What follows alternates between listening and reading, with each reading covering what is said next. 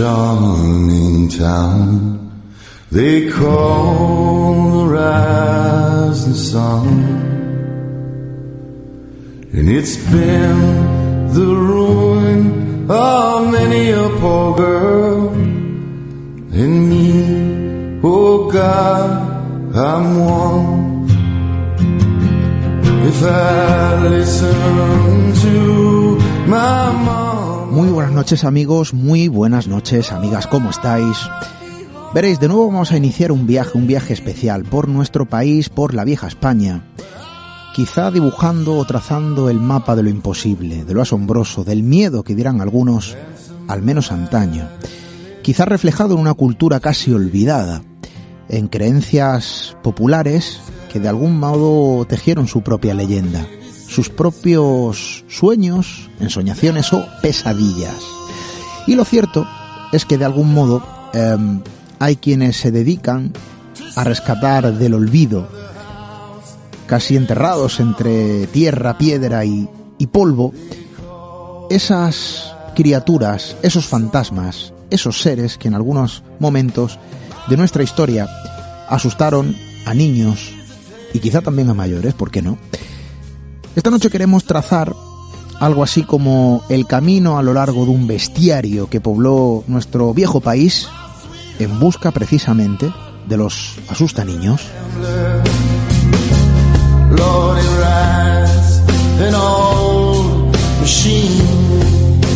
Y también queremos ir en busca de todos vuestros mensajes. Ya lo saben, nuestras habituales vías de contacto, nuestro correo electrónico radio arroba redes sociales, tecleando Misterio Red, en Instagram, Twitter, Facebook y por supuesto en ese formulario de contacto siempre disponible en misteriored.com.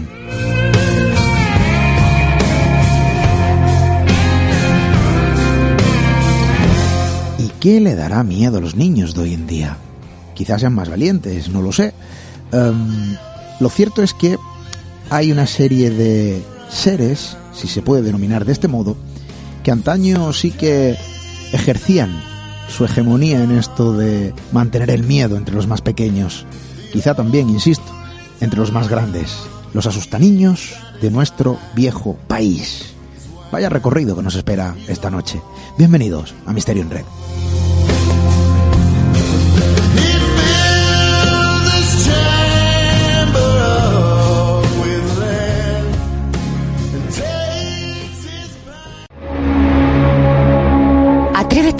Cruzar el umbral hacia lo desconocido. Aventúrate a descubrir que el misterio reside más cerca de lo que imaginas. Traspasamos la línea de lo imposible. Misterio en red. Con Esteban Palomo.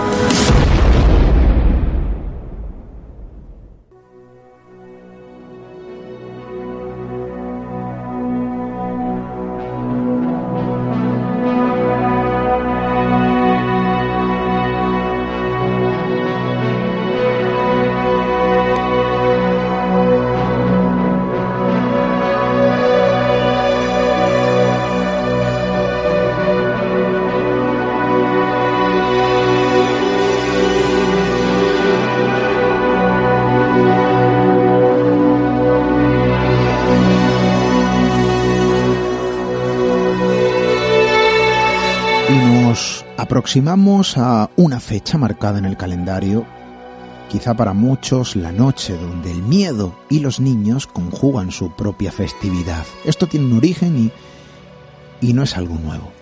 Pero esta noche no queremos hablar precisamente de los orígenes de esta festividad que va cambiando ¿no? según la región y los tiempos.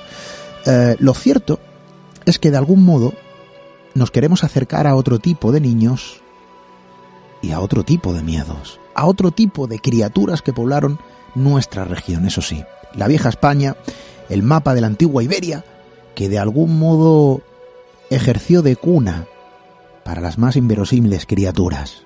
Y desde luego el imaginario colectivo está poblado precisamente de rostros, caras y extrañas figuras que en algún momento de nuestra historia, antaño, ejercían su auténtico miedo el temor desatado entre los más pequeños. En algunas regiones, pueblos, ciudades, de algún modo era una forma ligada a nuestra cultura incluido eso de educar a los más pequeños a través del miedo. Pero lo cierto es que, lejos de los usos que estas criaturas podían tener según donde habitasen, según también las costumbres de sus gentes, bajo los mil nombres que se desarrollan ante sus mil rostros, había una particularidad compartida, el miedo. Tenían que ejercer miedo, y así lo hacían. Es lo que esta noche precisamente queremos comprobar.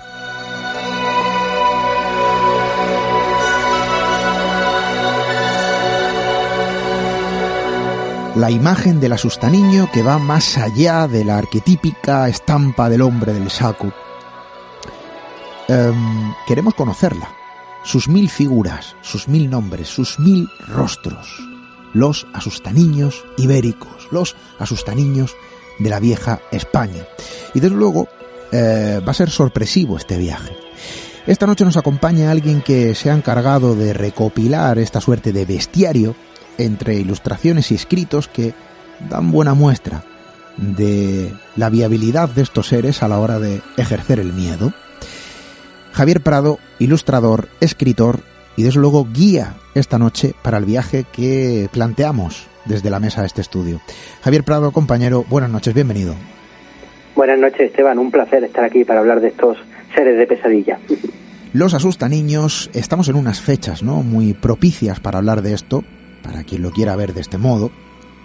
Eh, siempre es buena fecha para leer, y hay que decirlo, eres autor de monstruos eh, ibéricos, ogros y asustaniños españoles de la editorial Maldragón. Hoy queremos abrir determinadas páginas para circundar la figura, bueno, de esos asustaniños, más allá de la arquetípica estampa que todos podríamos idealizar a la hora de conjugar esas frases, niños, miedo. Nos daremos cuenta, y lo vamos a hacer a lo largo de esta noche en este trayecto, a través de las historias, por supuesto, em, que son mil rostros, insisto, mil figuras errantes que de algún modo configuran ¿no? su propia forma de miedo. Y vamos a ver que incluso se puede establecer una catalogación o una clasificación de estos asustaniños españoles. Si te parece bien, vamos a empezar por el principio. Asustaniños históricos. Y desde luego hay una, un amplio catálogo de ellos en el imaginario colectivo, pero también, ojo, en la antigua memoria española, ¿no? ¿No es así? Efectivamente, efectivamente, porque cuando hablamos de asustaniños, la gente rápidamente piensa pues en lo que tú has comentado, en el hombre del saco, en ese sacamantecas, pero al final son una serie de figuras que están hoy muy denostadas porque si uno acude a este tipo de, estudios, ¿no? O de recopilaciones de seres fantásticos, siempre va a encontrar pues incluso en el Evangelio español, que siempre está muy denostado, va a hallar hadas, va duendes, va a dragones, ¿no? Pero los asustaniños son esa clase de seres como medio eh, neblinosos que no se acaba muy bien de clasificar en un grupo o en otro y mi idea con este bestiario era precisamente pues darle ponerlos en valor por supuesto no incidir en esa filo- filosofía de enseñanza enseñar a lo bestia no esto eh, duérmete que viene el coco o cómete la sopa que te va a ayudar el hombre del saco pero sí me parecen unos seres muy interesantes precisamente por lo que comentas.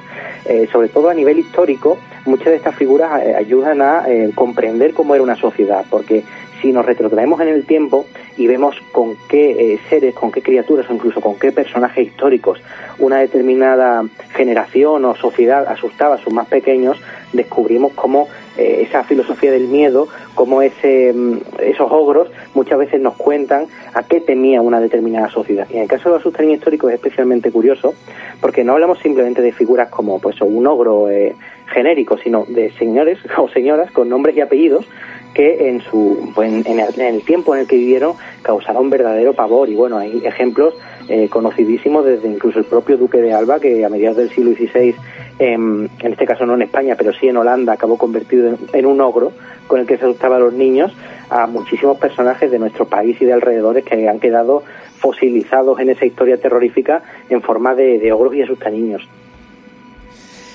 Bueno, vamos a empezar por el principio, decíamos. Personajes históricos que de algún modo se ganaron ese título y habrá que saber por qué, ¿no? Vamos a conocer nombres, vamos a conocer figuras, vamos a conocer historias. Tío Camuñas. ¿Quién era este personaje? Pues el tío Camuñas también yo creo que entra dentro de esa tríada en España de asustadores famosos. Está el, el Sacamanteca, el hombre del saco, y luego el tío Camuñas. Cuando la gente dice eso de te va a llevar el tío Camuñas, que yo lo he escuchado incluso a día de hoy, la mayoría de gente no sabe que estamos hablando de un personaje histórico, efectivamente, de, un guerrillero de la guerra de independencia, de un bandolero que eh, luchó contra las tropas napoleónicas y fue un verdadero eh, dolor de cabeza para los ejércitos franceses desplegados en, la península.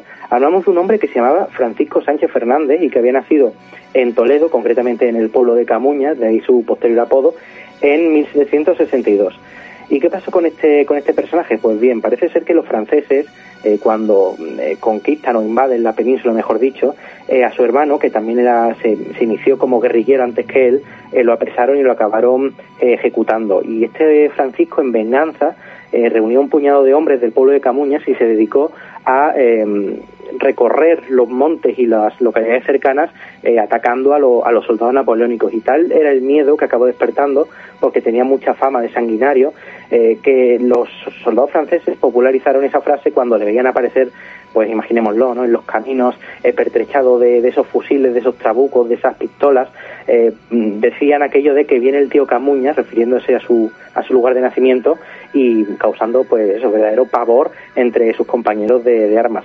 Y bueno, eh, desgraciadamente el tío Camuñas pues acabó efectivamente, eh, como tantos otros guerrilleros, eh, ejecutado por, lo, por el invasor francés, pero su leyenda quedó en, en el imaginario colectivo, pero de una forma, digamos, extraña o retorcida, porque los soldados franceses que volvieron a, a su país eh, se trajeron con, se llevaron con ellos esa, esa historia del tío Camuñas, se asustaban a sus hijos con que viene el tío Camuñas, pero por algún motivo esa historia volvió a hacer el camino inverso y el Camuñas, eh, digamos, monstruoso, el Camuñas ogro, acabó volviendo a la península y acabó siendo usado como, como asustaniños en la propia, en la propia España, es decir, en, por ejemplo en Cataluña, porque es una criatura que tiene muchas formas, ¿no? El tío Camuñas en zonas de los Pirineos catalanes, una especie de demonio que decían que era capaz de comerse a los niños como si fueran merengue, o incluso en Extremadura llegó el tío Camuñas, solo que aquí vivía en los pozos, como, como vemos los, los son unas figuras muy ambivalentes, pero en este caso el tío Camuñas, pues desgraciadamente, porque se debería considerar quizá un héroe de guerra, acabó con ese triste destino de ser, de ser un ogro. Pero hay muchos más ejemplos, efectivamente, como, como tú comentabas.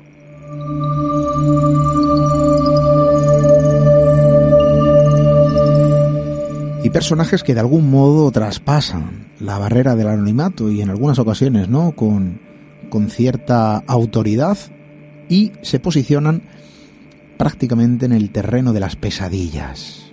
Siguiente personaje. Esta noche, desde luego, vamos a establecer un juego, ¿no? Muy similar al quién es quién. Vamos a ir desgranando rostros, figuras. María de Padilla. ¿De quién hablamos, Javier?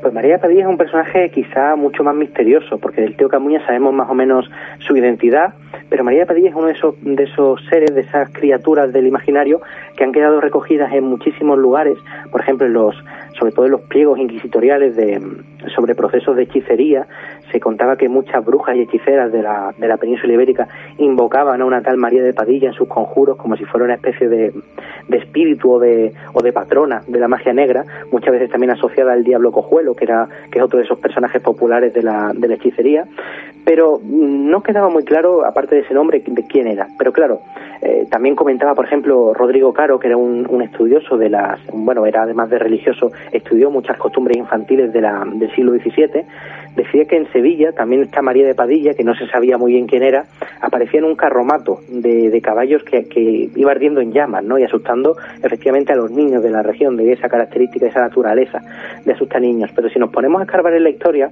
descubrimos que María de Padilla parece ser, porque esto está muy discutido, eh, que era la, amante o la esposa de, Pedro I el Cruel, que fue este rey que también estuvo afincado efectivamente en Sevilla eh, y que mm, de ella se contaban, pues bueno, multitud de historias que le relacionaban con la, con la magia negra y con, la, con las artes más oscuras. Se decía, por ejemplo, que, bueno, en, una ocasión, para vengarse de un mal de amores de, Pedro I el Cruel, le regaló una, una especie de faja, una especie de cinturón que cuando eh, él no se lo puso, pero sí se lo puso otra persona, se convirtió en una serpiente que intentó, que intentó estrangularlo, ¿no?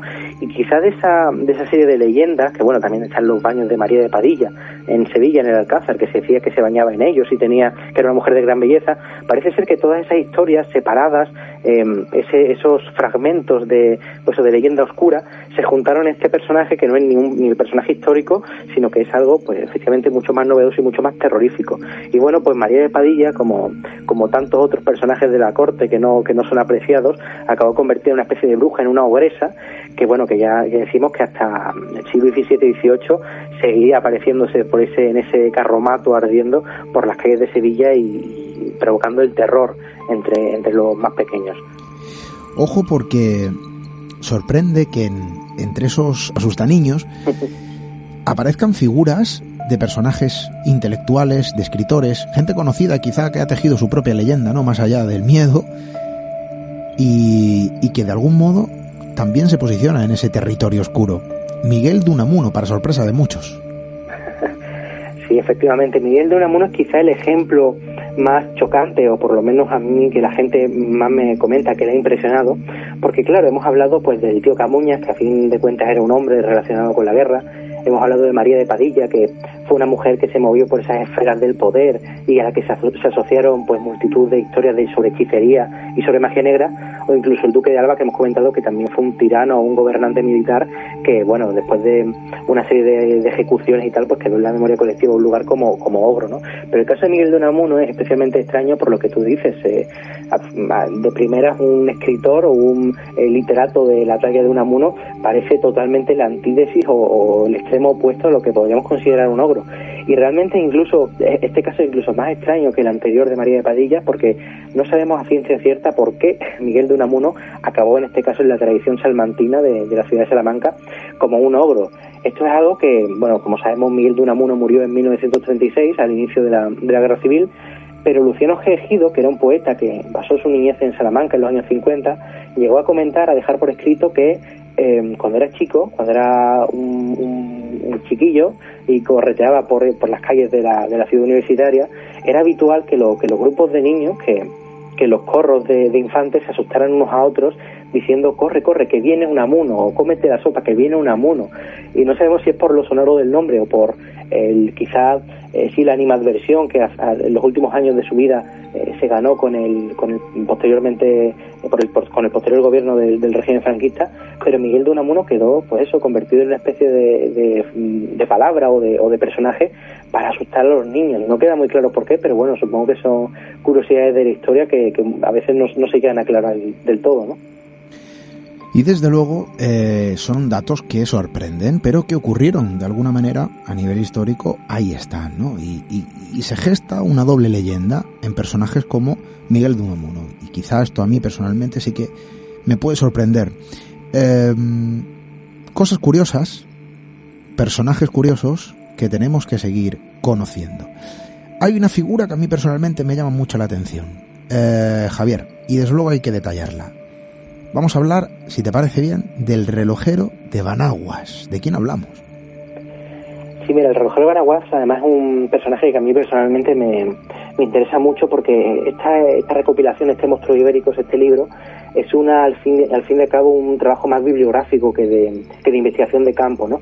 Pero el relojero de Baraguas a mí eh, lo conocí a través de un, de un antropólogo aragonés que se llama Rafael Aldonz, que recogió pues muchísimos eh, usos y costumbres relacionados con la zona pues del Alto Aragón, de los Pirineos aragoneses, y comentaba en un libro magnífico que recomiendo a todos los oyentes, que es El nacer en Aragón, relacionado pues con las tradiciones de, de los nacimientos, de la crianza de los niños en, esa, en esas zonas de España. Eh, comentaba en un, pequeño capítulo, apenas una página, relacionado precisamente con estos ogros, con estos asustaniños, que el relojero de Banaguas era eh, una especie de, de figura, no se sabía muy bien si era una bruja, si era un fantasma, con el que asustaban a los niños del pueblo de Bailo, que era un pueblo de, de la zona, ¿no? Y claro, y simplemente era esa referencia, pero yo empecé a, investigar, empecé a preguntar, y bueno, al final conseguí un contacto en la zona que sí me pudo contar que él no, pero sí su madre había conocido al, al verdadero relojero de Banaguas. Eh, que Banaguas efectivamente es un pueblo de la zona, que era muy cercano a Bailo, y parece ser que este personaje vivía allí. Y el relojero de Banaguas era, eh, es una historia un poco triste, todos los asustaniños históricos tienen al final esa, um, esa parte trágica de haber acabado convertidos en, en ogros, ¿no? Pero este, este personaje parece ser que era un, un hombre jorobado con algún tipo de deformidad, de cojera, que recorría los pueblos de la zona eh, comerciando con relojes. Con, era relojero, e iba pues por Jaca y por localidades cercanas eh, vendiendo y comprando relojes, que parece ser que era un poco chapucero, según me dijeron, que sus relojes no funcionaban muy bien. Y claro, esto unido a su, a su evidente eh, problema físico, ¿no? a su deformidad, provocó que fuera el blanco perfecto pues para convertirlo en un, en un ogro y asustar a los niños diciéndoles que, que se portaran bien o que el relojero de Banaguas, que además es un nombre muy sonoro, eh, fuera por ellos. Y, y recogí también, o sea, me contaron que había una especie de costumbre cuando los niños, que parece ser que en algún momento de la historia, sobre los años 50, dejaron de tener miedo a este relojero, eh, los niños le perseguían por las calles de los pueblos cuando le veían comerciando con sus relojes y lejos de asustarse le cantaban una cancioncilla que decía eh, algo así como el relojero de Banaguas, que en el cielo no entrarás, que entrarás en el infierno que te espera Satanás. O sea, es una es verdaderamente triste, ¿no? Porque hablamos de una persona pues con una deformidad que él no tenía la culpa de nada, pero que acabó pues siendo tanto ogro como personaje blanco de las burlas de, de los niños de la región. Y bueno, pues un poco al final hacerle un, homenaje en este libro, eh, más allá de retratarlo como monstruo, pero sí que su historia, aunque no sepamos su nombre real, yo por lo menos no he logrado averiguarlo, pues, pues no se olvide, aunque sea pues esa faceta más, más monstruosa.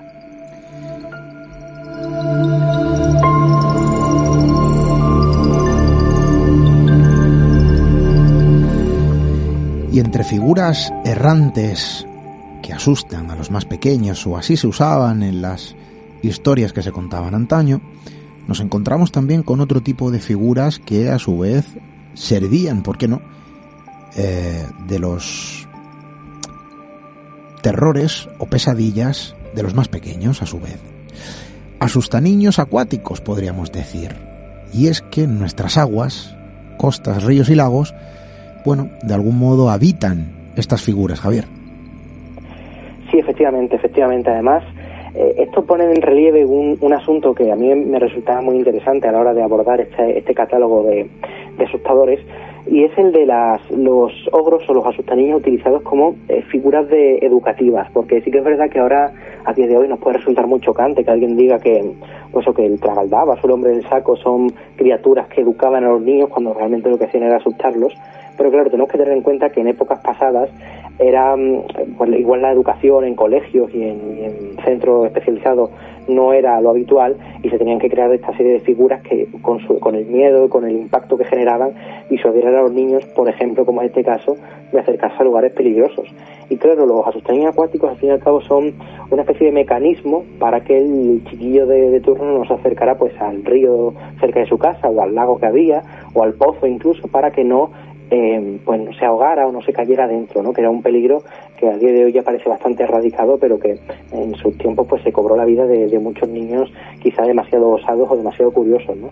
Y claro, en esta categoría llamamos ya a criaturas que igual nos suenan, como pueden ser las sirenas o las hadas acuáticas, pero muchas veces deformadas o incluso eh, mm, y convertidas en monstruos, no podríamos decir, eh, para dar verdadero verdadero miedo y verdadero eh, repulsión a los niños y evitar que se acercaran a esas aguas. Y bueno, tenemos una cantidad de personajes muy interesantes relacionados con, este elemento, con, con las aguas, ¿no?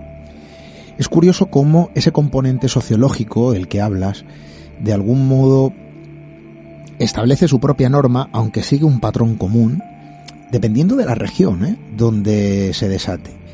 Todo esto que esta noche estamos tratando, esas figuras de asunta- asustaniños, emergen eh, de una forma u otra en diferentes regiones. Al final la finalidad, desde luego, está compartida, hay un hilo conductor que los une, sin embargo, las características, eh, las zonas eh, en las que parece deambular y siempre, ¿no? Eh, acechando a los más pequeños o vulnerables, desde luego sirve, evidentemente, de barrera protectora para ellos, intentando, bueno, alejarlos de un mal mayor, que desde luego no es el asustaniño en muchas ocasiones, sino la zona en concreta, ¿no? El peligro que, que acecha de forma natural. Y es muy curioso, ¿no? Acercarnos desde una visión eh, sociológica a estas figuras. Vamos a viajar a Asturias, porque allí tenían su propio asusta niños acuático, Javier. Sí, efectivamente, en Asturias está quizá el más reconocible a día de hoy, que es el hombre marino o el hombre marino. ¿no? Es, hablamos pues, de la figura mitológica del tritón que todos conocemos, esa especie de, de figuras, en este caso eh, las sirenas son las femeninas, los tritones son las masculinas, que habitaban las aguas y que, bueno, en las mitologías clásicas hablamos de personajes, pues, eh, casi divinos muchas veces. Pero claro, los hombres, mari los hombres marinos, los jóvenes marín, siempre son eh, mucho más de andar por casa, podríamos decir, mucho menos divinos y mucho más monstruosos. Porque claro, estas criaturas que se describían como personas llenas de escamas, con los con los cabellos mm, cuajados de algas, con dientes muy grandes, con fin, una, un aspecto verdaderamente pavoroso, como podríamos relacionarlo incluso con las criaturas de Lovecraft, ¿no? los que nos gusta la literatura de terror, pues se decían que salían de vez en cuando de las aguas para causar el caos en, lo- en los pueblos pesqueros. Decían que eran capaces incluso de incendiar las casas, de comerse al ganado y, por qué no, también de comerse a los niños. Claro, eh, esa, esa leyenda o ese mito acabó siendo utilizado para que los chicos, para que los chiquillos no se, no se acercaran al mar cuando había oleaje, ¿no? También había una variante que a mí personalmente me gusta mucho, porque es la más terrorífica quizá, del Ove Marín, que este era en, en Navia, en el concejo de Navia, eh, que era el repunte, que era una especie de Ome Marín que viajaba por en las olas y cuando rompían en los acantilados para que los chiquillos no se acercaran, decían que eh, este, este ser al, romper la ola era capaz de agarrar a los niños y llevárselos con él, con él al mar, ¿no? Después también hay un componente sociológico muy interesante y casi divertido, porque por lo visto en el pueblo de, de Tineo, que también está en Asturias, estas criaturas provenían del pueblo de Valdés, que era el pueblo al lado, y el pueblo de Valdés decía que venían de Tineo, o sea, una especie de guerra entre pueblos o de odio o de rencilla que también cristalizaba pues, pues en, estos, en estos seres acuáticos. Vamos a seguir viajando a lo largo del, mapa ¿no? que conforma nuestro viejo país. Vamos a descender. Del norte pasamos a, a otra región, Castilla y León. Rucha, otra figura que asustaba a los niños. Efectivamente, además con un nombre muy sonoro, Rucha, ¿no? De, tan simple y a la vez que provoca tanto terror con simplemente mencionarlo. La rucha quizá podríamos encajarla en esa categoría de, de, seres muchas veces relacionados con el mundo de las hadas, con esos espíritus acuáticos, que la feminidad en la mitología también está eh, muy asociada a, esas, a ese elemento, ¿no? El agua que puede dar la vida, puede quitarla.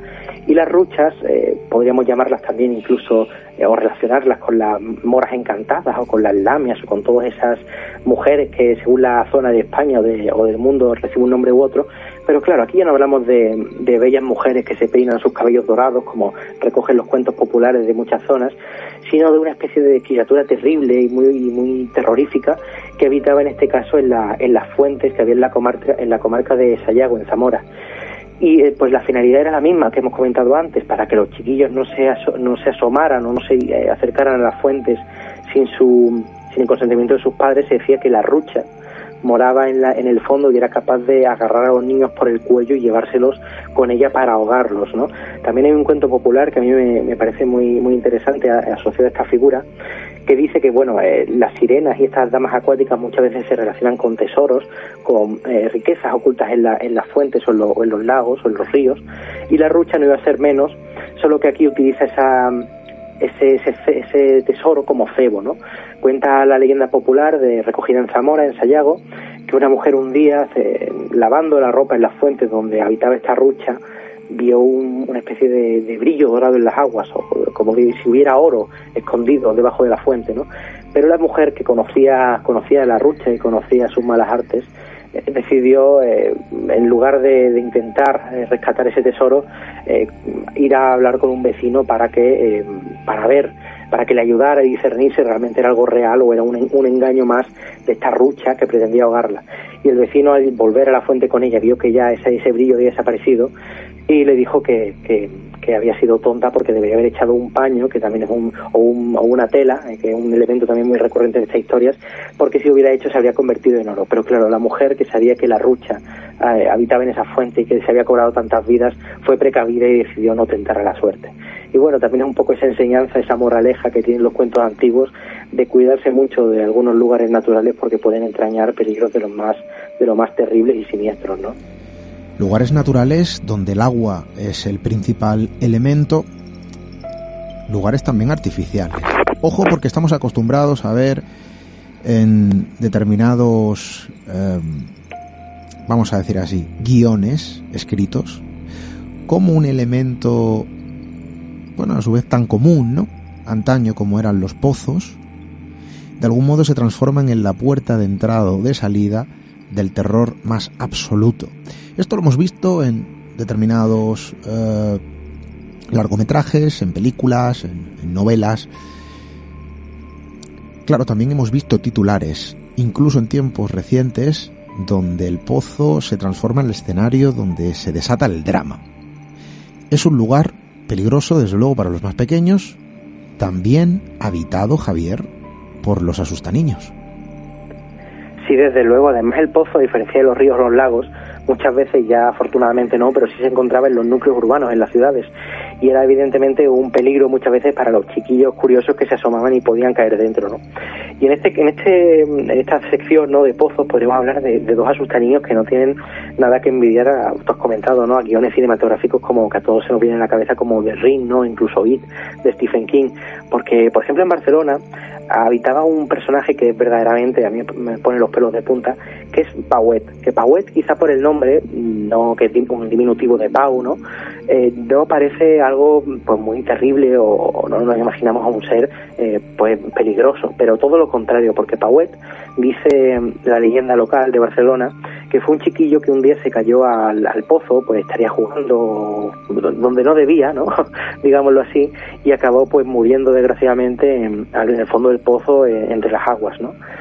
Y dice la leyenda local, decían los padres a los niños más bien, para que no jugaran, no juguetearan estos lugares tan peligrosos, que Pauet había muerto, pero su fantasma seguía encadenado en el fondo de ese agujero y que los niños que se asomaban pues corrían el riesgo de que Pauet eh, los eh, escalara la pared del pozo y se los llevara con ellos al, interior de las aguas porque se decían que era un fantasma que se sentía muy solo y necesitaba compañeros de juego, en este caso forzosos. Y lo, y lo terrible muchas veces de, este, de esta historia es que no se quedaba ahí. Los padres decían que cuando el niño se asomaba eh, por encima del brocal del y veía su reflejo en el agua negra, decía que no era su reflejo, que era Pauet y sus compañeros de juegos forzosos, repetimos, esperando a, la nueva víctima. ¿no? Y bueno, si, si, sin dejar eh, este grupo, podemos hablar también de María Engancha, en este caso no en Barcelona, sino en Mallorca, en las Islas Baleares, que también es otro ser quizá incluso eh, menos amigable que Pauet, porque directamente era una bruja, una especie de mujer terrorífica y muy fea, que vivía en el fondo de las aguas y en este caso no se andaba con remilgos porque directamente, como su nombre indica, tenía un gancho atado a una cuerda que cualquiera que se asomaba al pozo eh, lo, lo, enganchaba, valga la redundancia, y se lo llevaba con él a, las profundidades. Es decir, que los pozos, eh, afortunadamente a de hoy ya no es tan fácil que la gente caiga dentro, pero en su época pues fueron el habitáculo de muchísimos de estos seres oscuros.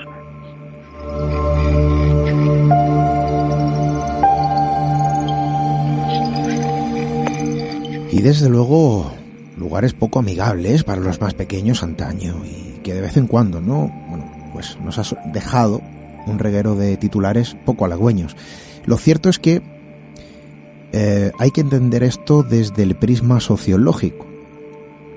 Al final uno entiende por qué eh, antaño se fabricaban, si se puede denominar de este modo, ¿no? Y habrá que analizar el origen el caldo de cultivo primigenio de estos seres. Eran todos precisamente eh, bueno pues un producto emanado de la necesidad de proteger a los más pequeños o en algunos casos habría alguna historia por detrás quizá algo más cercana a nuestra realidad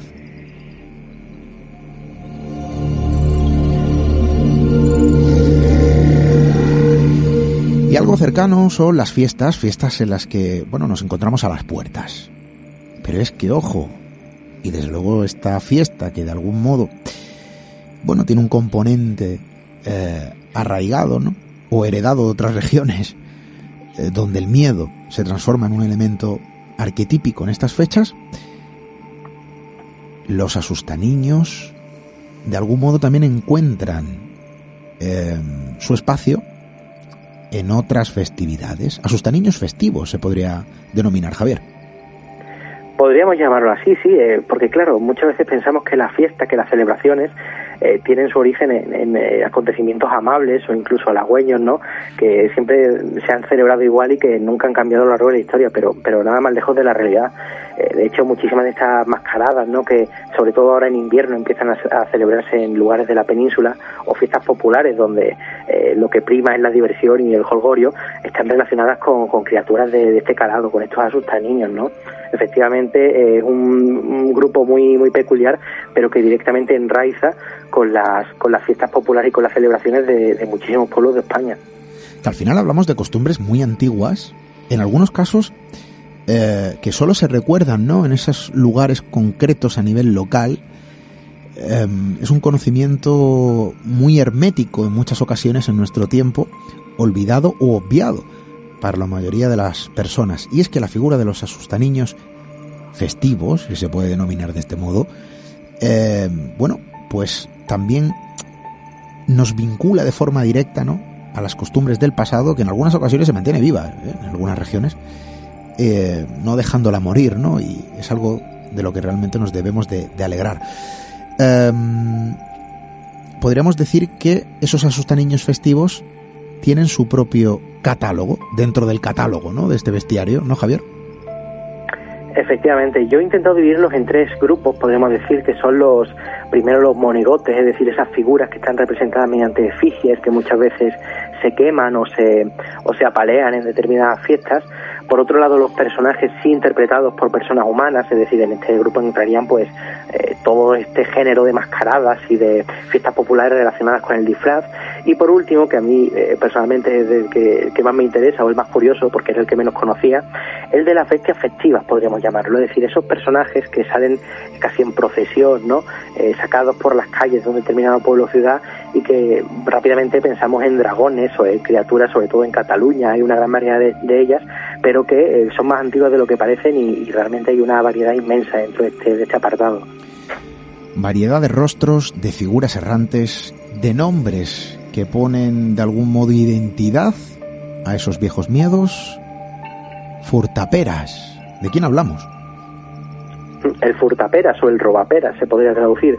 Es un personaje que habita, por decirlo de alguna forma, en la localidad de Graus, de Huesca. Y en las fiestas que se celebran allí, en las fiestas populares del pueblo, pues ahí pues hoy en día es un, una fiesta de interés turístico y hay muchísimos eh, cabezudos, ¿no? Estos personajes con, con especies de máscaras enormes que corren por la zona, muchísimos desfiles y tal. Pero hay un personaje que quizá ya no es tan conocido, en el que poca gente se fija, que es un, un monigote que está en lo alto del campanario y cualquiera que suba tiene una especie de mecanismo o de torno que cualquiera le puede dar la vuelta y, y el personaje gira, ¿no? Como colgado, pues eso, de la ventana más alta de, de, este, de este edificio. Pero tiene una historia detrás muy curiosa que parece ser que se remonta a cuando a muchos siglos atrás cuando un muchacho, en este caso no hablamos de, por, afortunadamente de crímenes, sino de, un hurto, un muchacho robó pues eh, las peras de un, de un huerto de la zona y era justo en el día, en, el, los días de fiesta, y el castigo que se le impuso, porque lo pillaron con, la, con las manos en la masa, fue precisamente ese, atarlo a un poste, o que eso sí que es un poco bestia, y colgarlo de la ventana más alta de, de la torre del pueblo, para que él pudiera ver las fiestas, pero sin participar en ellas, ¿no? Y esa costumbre, que repetimos en leyenda popular, no sabemos si es cierta o tiene otro tipo de origen, acabó pues cristalizada en el día de hoy, en el que aún ese furtaperas o ese robaperas está colgado eh, de la ventana de, esta torre y cualquiera puede hacerle girar. Pero claro, eh, quizá no sabemos si fue antes el huevo o la gallina, si realmente el furtaperas desde su origen era un, un asustaniño o un ogro, pero a los chiquillos de, Graus, eh, quizá por la cercanía o por lo vistoso de esta figura, que es como un hombre harapiento y, en fin, envuelto en un traje de dos colores, le decían que en realidad era un ogro, un ser terrible que andaba por los prados y por los pastos cercanos a la localidad y que eh, se llevaba a los niños eh, cuando no le quedaban peras, porque efectivamente era una criatura que solo se alimentaba de peras, pero que cuando estas faltaban pues no tenía problema en comerse a, algún niño de la región. Y era la, amenaza favorita, parece ser, de los padres de, de Graus en la antigüedad para que sus, hijos estuvieran quietos y, y, no tentaran a la suerte de, de, este furtaperas, de que este furtaperas apareciera para, para devorarlos. Una figura eh, muy arquetípica en esto del miedo se ha podido ver representada en el cine, ¿no? Bajo otros nombres, incluso bajo otras, vamos a decir así, naturalezas, si se puede denominar de este modo. eh, pero que en España, desde luego, también tenía su propio rostro. Ramiros. ¿De quién hablamos? Sí, los Ramiro es, un, es una, es una celebración o un personaje curiosísimo. Yo no tenía ni idea, me lo descubrió Irrel Espino, que es una antropóloga extremeña eh, que hace un trabajo espectacular. Y parece ser que estos personajes también están localizados en una zona muy concreta, en este caso en el municipio de, de Fuente de Cantos, que es un pueblecito de Badajoz.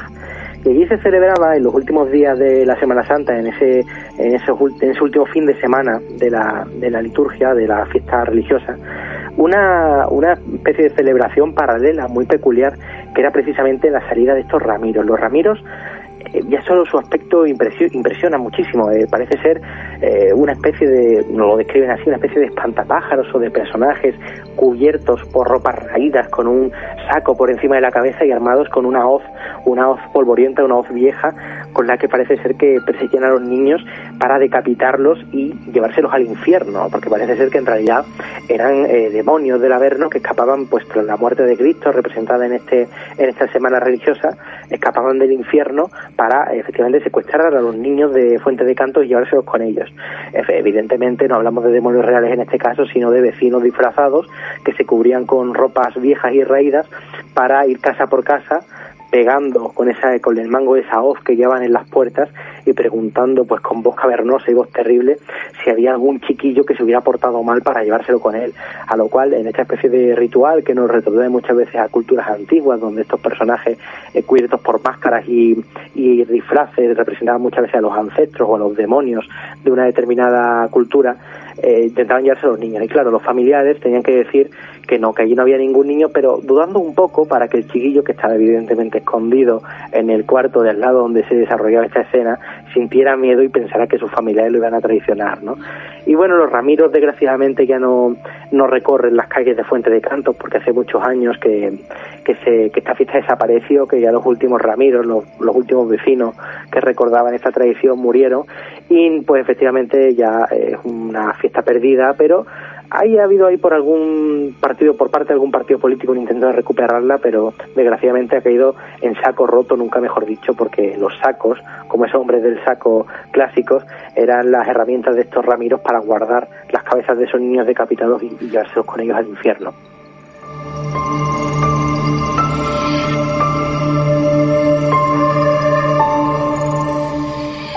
Y desde luego esos hombres del saco pueden verse reflejados en, vamos a decir así, sus hermanos, eh, los ensabanados, que de algún modo también pueblan el imaginario colectivo bajo la eterna figura del asustaniños.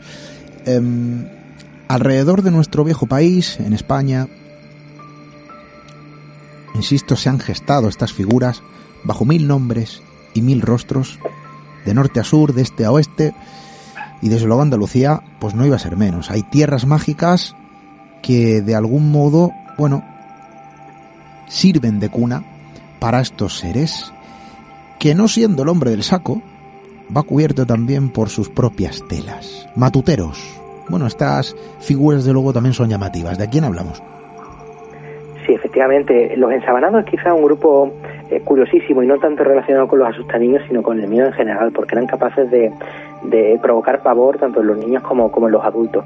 Y claro, al final son figuras que son el arquetipo clásico de ese fantasma que todos conocem- conocemos, ese- esos personajes cubiertos por una sábana blanca, pero que en España y en muchísimos otros países, pero el caso de España es especialmente curioso porque hay muchísima, una variedad documental enorme sobre las andanzas de estos, de estos falsos fantasmas, como podríamos llamarlo.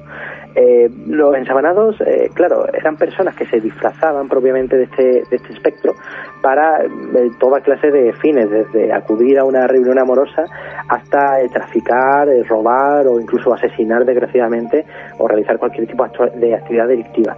En cada zona, como tú comentas, reciben un nombre y en Andalucía están los matuteros, que reciben ese esa denominación por el matute en el que transportaban, sobre todo en la zona de Cádiz se utilizaba este término, en el que transportaban mercancía ilegal o conseguían extraperlo, ¿no? Porque eran efectivamente eh, traficantes o, o contrabandistas que se cubrían con las sábanas para pasar desapercibidos o más, más que pasar desapercibidos para que nadie los molestase, porque claro, eh, debemos imaginarnos, sobre todo al principio del siglo XX, aunque esta es una costumbre que hasta hace poco se ha seguido dando, por lo menos yo he tenido algún informante que me ha comentado eh, sucesos parecidos en las últimas décadas, eh, cuando debemos imaginarnos a ese, a ese campesino, a esa persona del principio del siglo XX, encontrándose con una de estas figuras alumbradas por una vela por los caminos de noche, claro, lo último que se le pasaba por la cabeza era darles el alto para ver si eran eh, contrabandistas o eran almas en pena de verdad, ¿no?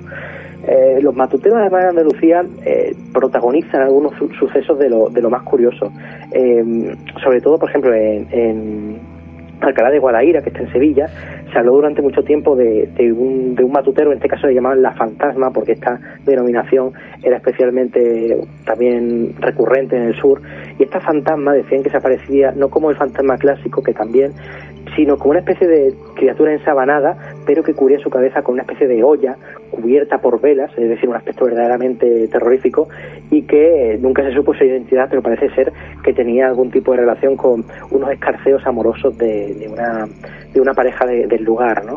Y bueno, incluso en 1931, en la revista Estampa, recogió unos casos que a mí me, me- fascinan, porque se dieron en, en pleno barrio de Santa Cruz, en el centro de Sevilla, que parece ser que eran unos un grupo de, de o de fantasmas que se dedicaban a hacer imposible la vida a la, anciana de, de una determinada casa del barrio, ¿no?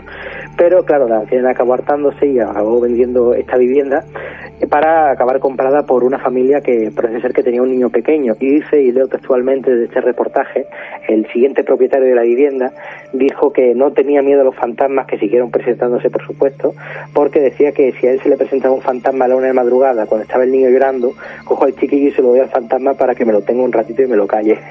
que es una cosa que efectivamente demuestra que quizá aquí en el sur los fantasmas no han dado tanto miedo, pero, pero hasta hace bien poquito recorrían sus calles como, como cualquiera. Bueno, yo recuerdo bien una historia, varias historias reflejadas en determinados libros, escrito por cronistas del sur, concretamente Andrés García Baena, lo entrevisté en varias ocasiones, cronista de la ciudad de Marbella, y nos hablaba de una época muy concreta en el pasado, donde los ensabanados, estos matuteros, recorrían las techumbres eh, de las casas que ahora de algún modo confecciona el casco antiguo ¿no? de la ciudad de Marbella, iban de, de, de techo en techo, cubiertos por sábanas, con cacerolas colgadas, ¿no? Para hacer ruido, con velas, etcétera. Para asustar, sí.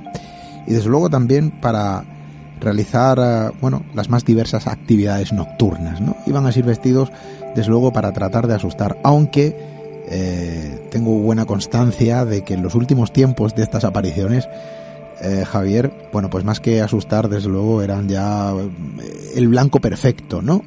Eran bien señalados y prácticamente se podían identificar por los ropajes que llevaban, ¿no? Porque algunos repetían tanto el recorrido como atuendos. Es curioso porque es la historia eh, de nuestro país quien de algún modo también, ¿no? Eh, ejerció, bueno, pues esa doble vara de medir. Asustaban a los más pequeños algunas figuras, otras quizá lo hacían a los más grandes. Unas emergieron por unas cuestiones, desde luego, eh, que poco tiene que ver ¿no? con la propia educación o con advertir de eh, elementos peligrosos em, para los más pequeños y que de algún modo pueden provenir de una connotación mucho más oscura o real y luego pues ahí tenemos también la picaresca eh, de nuestro pueblo que de algún modo tenía que configurar estos seres para salvaguardar a los más pequeños de los peligros que realmente acechaban. Em, más ensabanados, volvemos a Extremadura, porque desde luego allí, bueno, eh, sabemos que es una tierra rica en seres, criaturas y desde luego creencias ancestrales, pero hay que hablar de, de una figura, ¿no? Una figura errante, Pantaruja. Sí, que solo con el nombre impresiona esta pantaruja, que la palabra no es sino una eh, unión de los términos eh, fantasma, la forma antigua de fantasma, ¿no? y bruja. Eh, parece ser que también tiene su origen, como hemos hablado antes, de sedes carnavalescos o, de los festivales y las fiestas populares de España.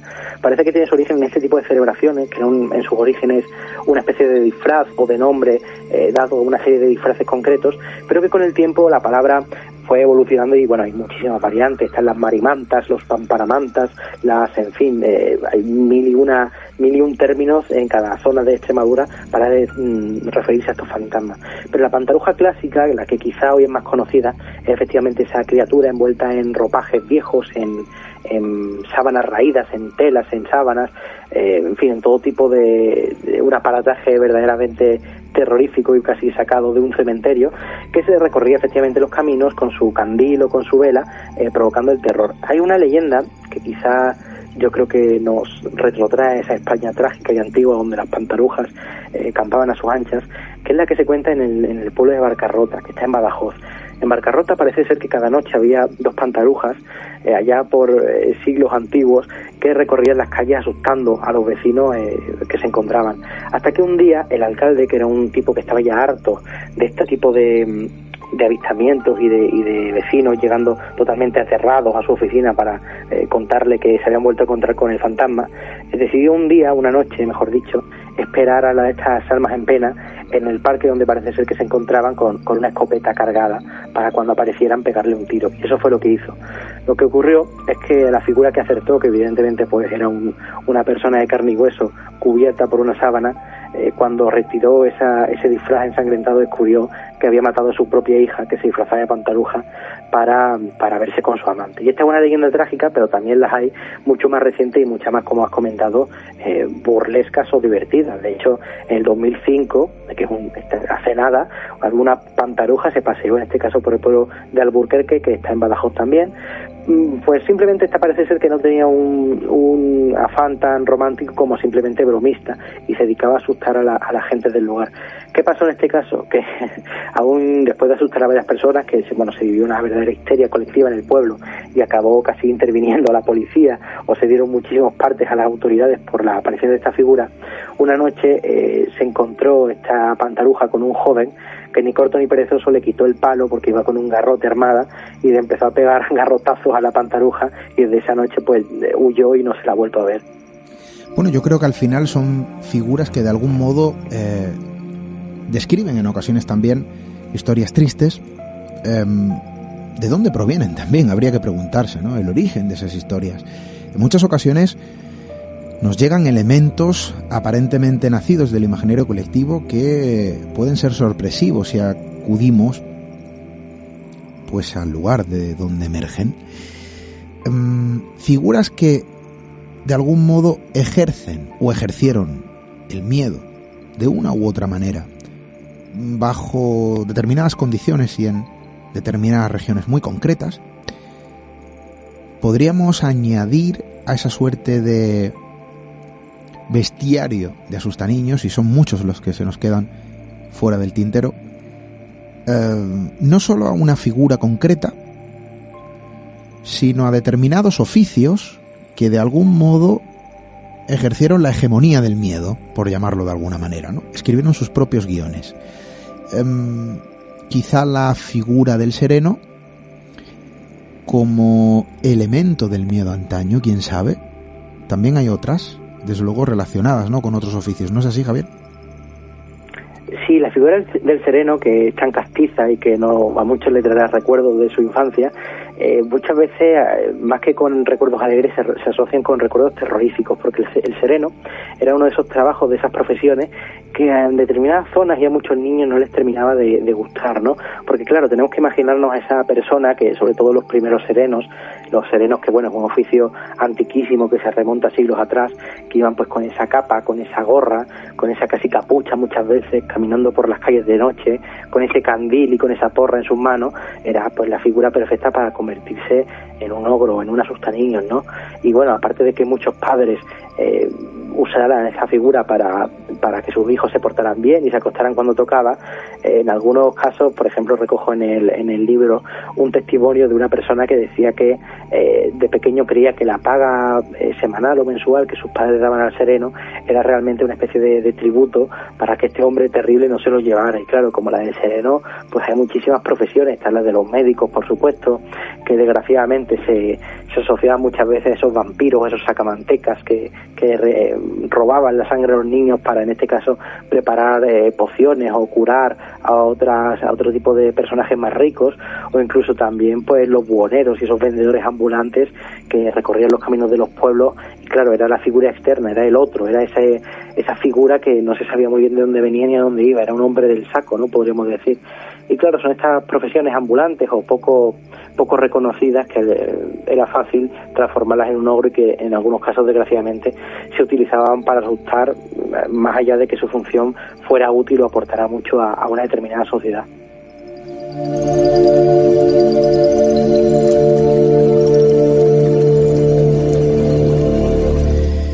Y desde luego yo no sé si asustan a niños o no, pero el tiempo ejerce su su dominancia en esto de darnos el visto bueno para establecer comunicación con todos nuestros amigos y arrebatarnos el espacio porque reclama precisamente su, su hueco. Y el tiempo se nos acaba y son muchas las figuras que se quedan ¿no? en el tintero, los niños españoles, que de algún modo son rescatados, ¿no? A día de hoy a través de las historias, de las letras y de las ilustraciones, a través de un auténtico maestro en esto de reflejarlo ¿eh? entre páginas. Javier Prado, autor, bueno, pues de uno de los libros que de algún modo se encarga de establecer ese bestiario, ofrecerlo al público, rescatarlos del olvido y mostrar eh, esos elementos que en algún momento de la historia de nuestro país fueron reales para muchos, para la mente del niño que de algún modo no se quería acercar a ese pozo porque la figura que lo habitaba estaba acechando, ¿no?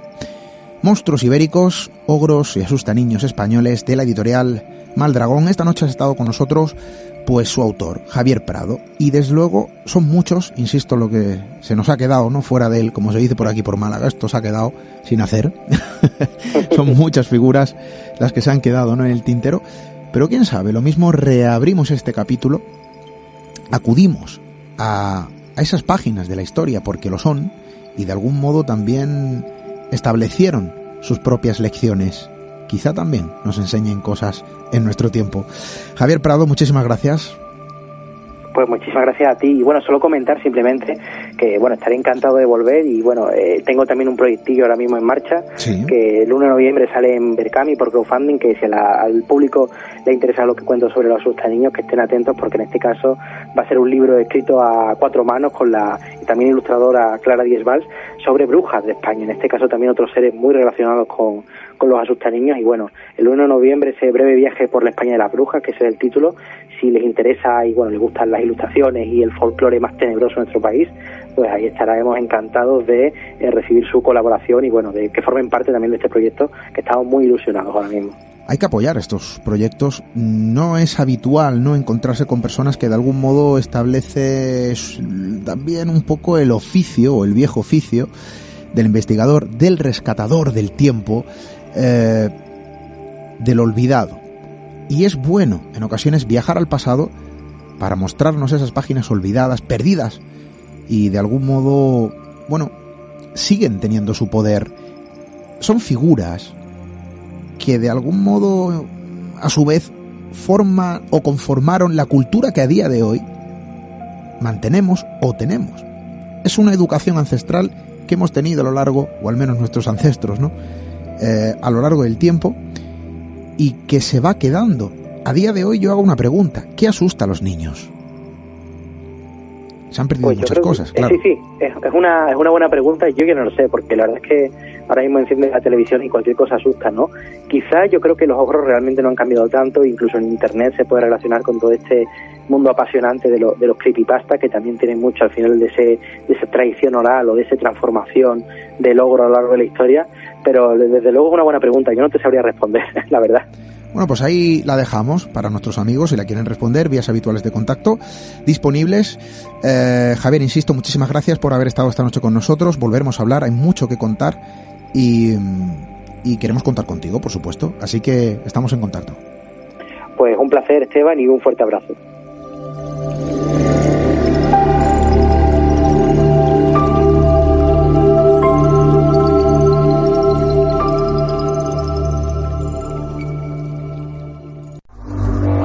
Misterio en red. Misterio en red. con Esteban Palomo.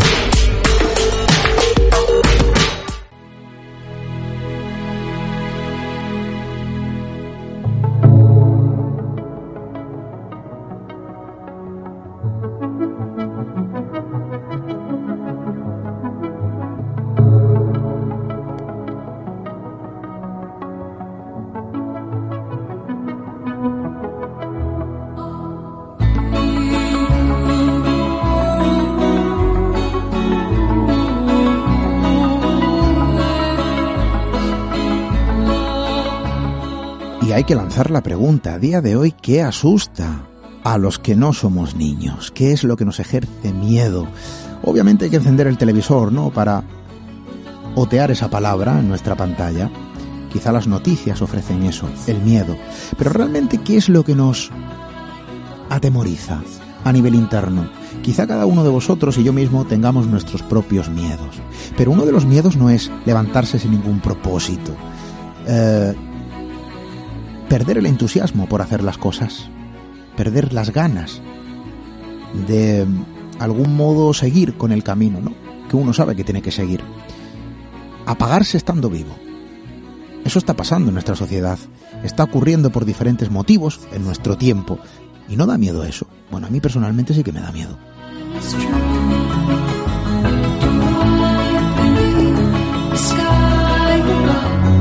¿Qué es lo que nos atemoriza? ¿Qué es lo que nos da miedo? A los que no somos niños, oye, tenemos también ¿no? derecho a sentir miedo. Yo personalmente sí lo tengo.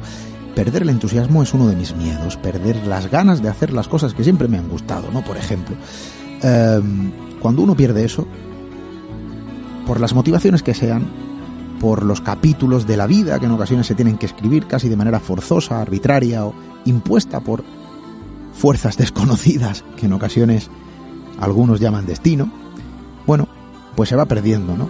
Ese entusiasmo.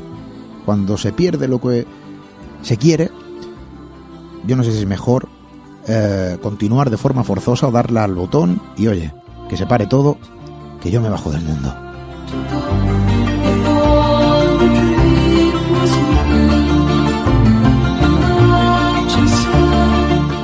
Lo que nos da miedo? Bueno, cada uno tendrá una respuesta diferente y distinta y serán muchas cosas las que nos dan miedo, desde luego.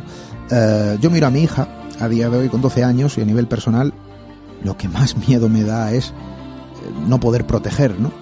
Eh, con toda solvencia su seguridad.